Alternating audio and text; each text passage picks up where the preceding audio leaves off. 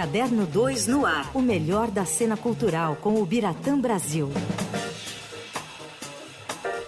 Biratã Brasil, no estúdio da Rádio Dourado. Oi, Bira. Oh, demorei, mas cheguei. A gente tava aqui tenso, Tudo Bira. bem, Bira? Ah, eu gosto de um pouquinho de drama, Suspense. suspense, vai aumentando a audiência. coisa do show, né? Se vai ter, não vai É, ter, se vai meio- começar, que horas vai Com começar. Maia, assim, sabe? Pelo Seu menos Rhodes, uns quatro horas de atraso. assim. a minha figura roliça tá quase lá. Você vai falar hoje da independência do Brasil e a participação das mulheres, Bira. Então, menino, olha, eu até eu quis falar de um assunto que eu pesquisei, né? Escrevi um texto para o jornal, e, mas que eu achei muito fascinante, muito interessante e, e- e- moderno até. Que a gente sempre fala, né? Independência, você lembra de Dom Pedro I, né? Os portugueses, Dom João VI, o próprio José Bonifácio. Mas houve uma participação muito expressiva de mulheres. A começar pela Leopoldina, né, que depois virou a imperatriz, a primeira imperatriz brasileira, mulher do Dom Pedro, que, é, vamos dizer, fez a cabeça dele muitas vezes.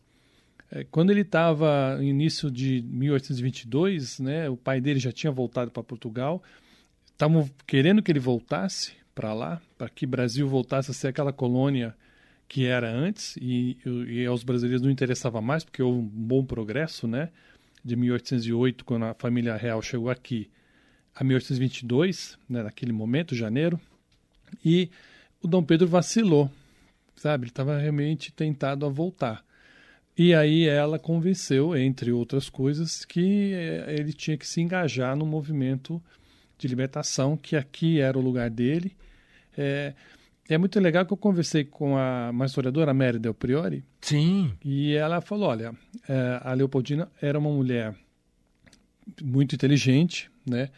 ligada às noções da época de liberdade, mas ela era dos Habsburgos, ou seja, ela era de uma geração de reis. Então também ela estava interessada em manter, como ela mesmo disse, a coroa para os filhos dela.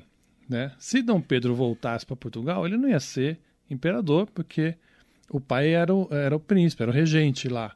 Né? É, e os filhos deles não iam ter a chance de virar depois imperador, como aconteceu com Dom Pedro II. Né? Então ela tinha essa consciência também. No Brasil, se o Brasil se libertasse de Portugal, ia virar um império e o imperador, obviamente, seria Dom Pedro. E passaria para o filho deles. Né? Então ela tinha também essa noção de hereditari- hereditariedade do poder. Né? Então, é, é, é interesse? É, mas é de acordo com o que ela tinha como filosofia de vida. Né? E no fatídico dia 7 de setembro, é, ela ficou no Rio de Janeiro, né, como, como se fosse a regente, né, é como se o vice hoje assume quando o presidente está fora. E lá ela recebeu as cartas de novo de Portugal, convocando urgentemente a volta de Dom Pedro para Portugal. E o Dom Pedro vinha nessa viagem passando por São Paulo. Aí ela e o, Dom Ju, o, e o José Bonifácio enviaram cartas para Dom Pedro, pra, na época ele era Pedro ainda, né? Contando como ele deveria agir, né? Não aceitar é, definitivamente esse retorno e finalmente proclamar a independência. Lógico que eu estou mastigando muito aqui, estou falando muito por cima, mas é para ter uma ideia de quão importante ela foi. Uhum. Mas ao mesmo tempo ela era uma mulher que sofria muito, porque ela teve sete filhos, perdeu três, se não me engano. Ela morreu, inclusive, de um, de um aborto mal resolvido. Então era uma pessoa que passava sempre eh, em situação de doença, sempre frágil. E ela tinha uma, uma grande amiga que virou também uma das grandes nomes dessas, dessas mulheres que viram a importância da independência do Brasil, que era uma inglesa, a Maria Graham. Né? Então, é outra figura que apareceu muito importantemente na, na, nessa. Ela aconselhava, ela trocava ideias, era uma, era uma inglesa também muito bem educada, Uhum. viajava muito com o pai em navios, então ela conhecia bem o mundo. Para você pensar isso em 1800, você conhecer o mundo em 1800 é um fato é, raro até, né? E é, então ela tinha essa vivência é, de exterior. Era inglesa, então, ou seja, era uma visão também de dominador, né? Os ingleses dominavam o mundo naquela Sim. época. É, então ela, ela sabia da importância da liberdade também. E isso ela discutia e de uma maneira ou de outra, ela também ajudou a fazer a, a cabeça, a dar umas ideias realmente é, libertárias para Leopoldina, que acabou também contaminando o próprio marido, né? Agora, a gente tem uma data, esse fato que você traz é bem interessante, né? A gente está no período de olhar para essa independência do Brasil, mas eu fico pensando quanto vai ser, apesar de ser, do, do, estamos comemorando 200 anos, né? Da independência, o quanto vai ser contaminado pelo clima político, infelizmente, né, essa data. Quer dizer, a gente já tem um problema da nossa independência ser muito marcada por ser um feriado quase militar, né, de comemorar, é. não, quase como se a sociedade civil não se apropriasse de uma independência do país. Então, ah, acho que estudos muito ah, grandes até sobre isso. Mas não bastasse isso, a gente vai estar ali às vésperas da eleição e com tudo que querem fazer no dia 7 de setembro, né, é, Bira? Você tem toda razão. O 7 de setembro sempre significou parada militar, né? Aqui em São Paulo, a gente sempre. Eu, de criança, fui muito assistir parada né, do Exército comemorando o 7 de setembro. E você tem toda a razão, militarizou muito. E agora, então, politizou de uma maneira é, é perigosíssima. Sim. Né? Já tivemos um exemplo ano passado talvez um ensaio geral do que possa ser esse ano. Eu acho que esse ano vai até pode ser pior. Mas enfim, é verdade. Esses 200 anos vão estar um tanto é, é, desviados a atenção por esse lado político do momento que não é tão interessante, né?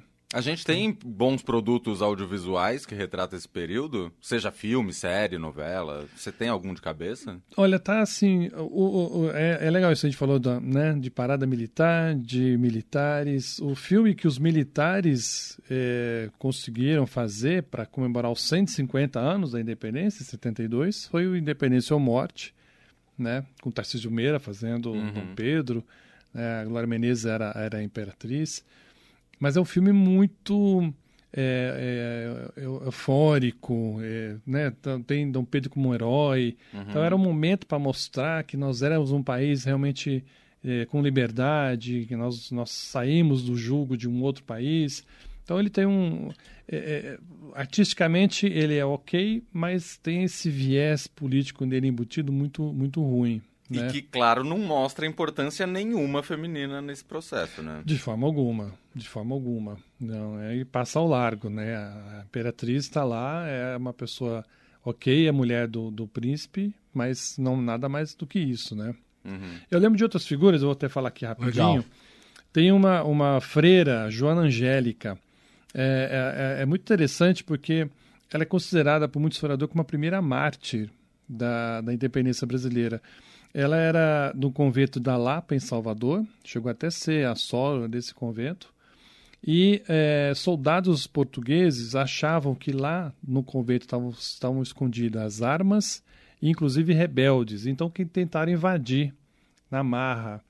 E ela não deixou, ela colocou o próprio corpo como né, barreira e levou um golpe de baioneta e morreu. Nossa! E até hoje, lá em Salvador, nesse convento, é, são distribuídos santinhos dela, né, da, da, da, Joana Angélica, e obviamente não tinha nada lá, ela estava defendendo o próprio convento e não, não, não tinha um porquê daquilo, mas acabou uhum. virando uma, uma Marte e é lembrada com essa importância.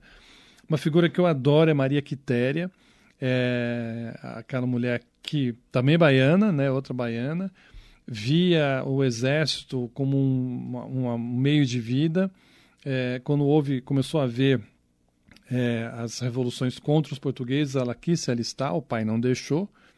Né? Se hoje um pai não deixaria, o que, que diria em 1822, né? 200 anos atrás.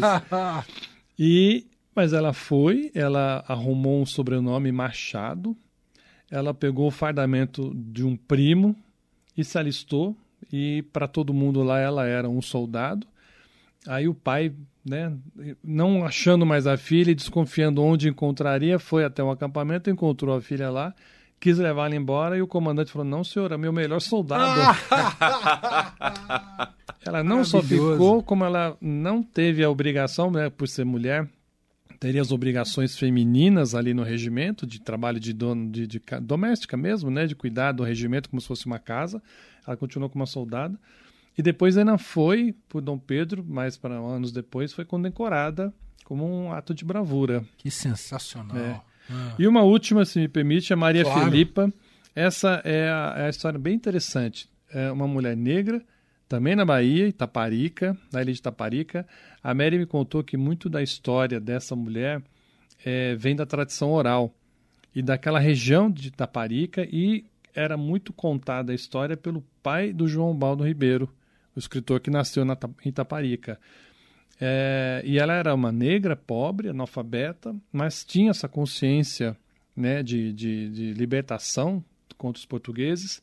E reza a lenda, mas parece que era verdade, que é, ela convencia as mulheres mais bonitas da ilha a passearem, vamos dizer assim, sozinhas pela praia para atrair os portugueses e os portugueses chegavam eram na verdade uma armadilha e eram assassinados.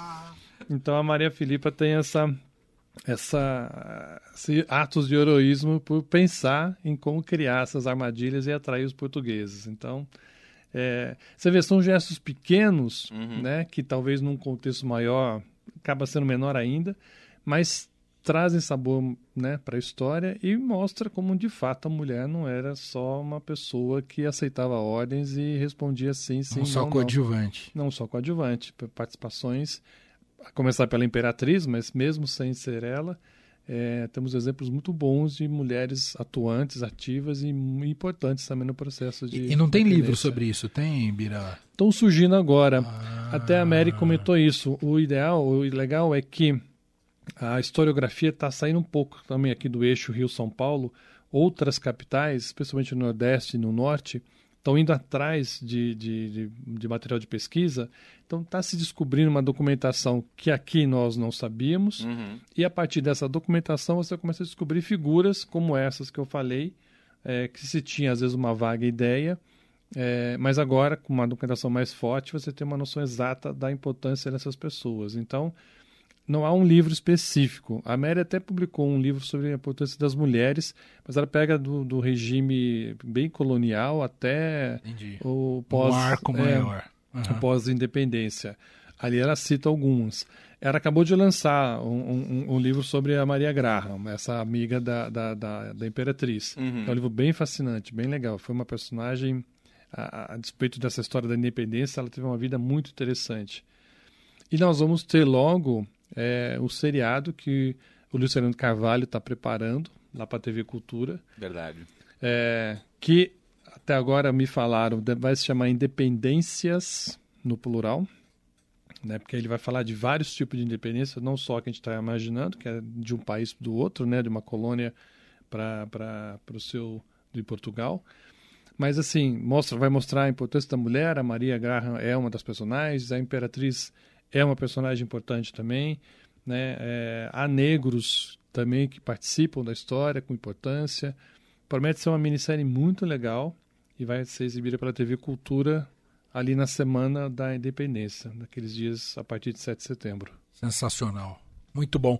E essa reportagem sua no jornal já saiu? Saiu domingo, mas está ali disponível no, no portal Estadão né? Ou quem for comprar o jornal, aquele pet jornal, você já viu nas bancas? Se der a sorte de pegar um jornal novo de domingo, pode ser que esteja ali. Boa. Antes Não de coloque botar... pro seu pet fazer xixi. É, Não, pode Põe ler antes. Lê antes. Lê antes. lê antes. Não espera o pet fazer o serviço. Dá uma lidinha antes, depois libera. Aí vale Muito tudo. Muito bom. Biratã Brasil com a gente todas as terças ao vivo aqui no Fim de Tarde Dourado. Semana que vem tem mais. Obrigado, viu, Bira? Obrigado, queridos. Valeu, Bira.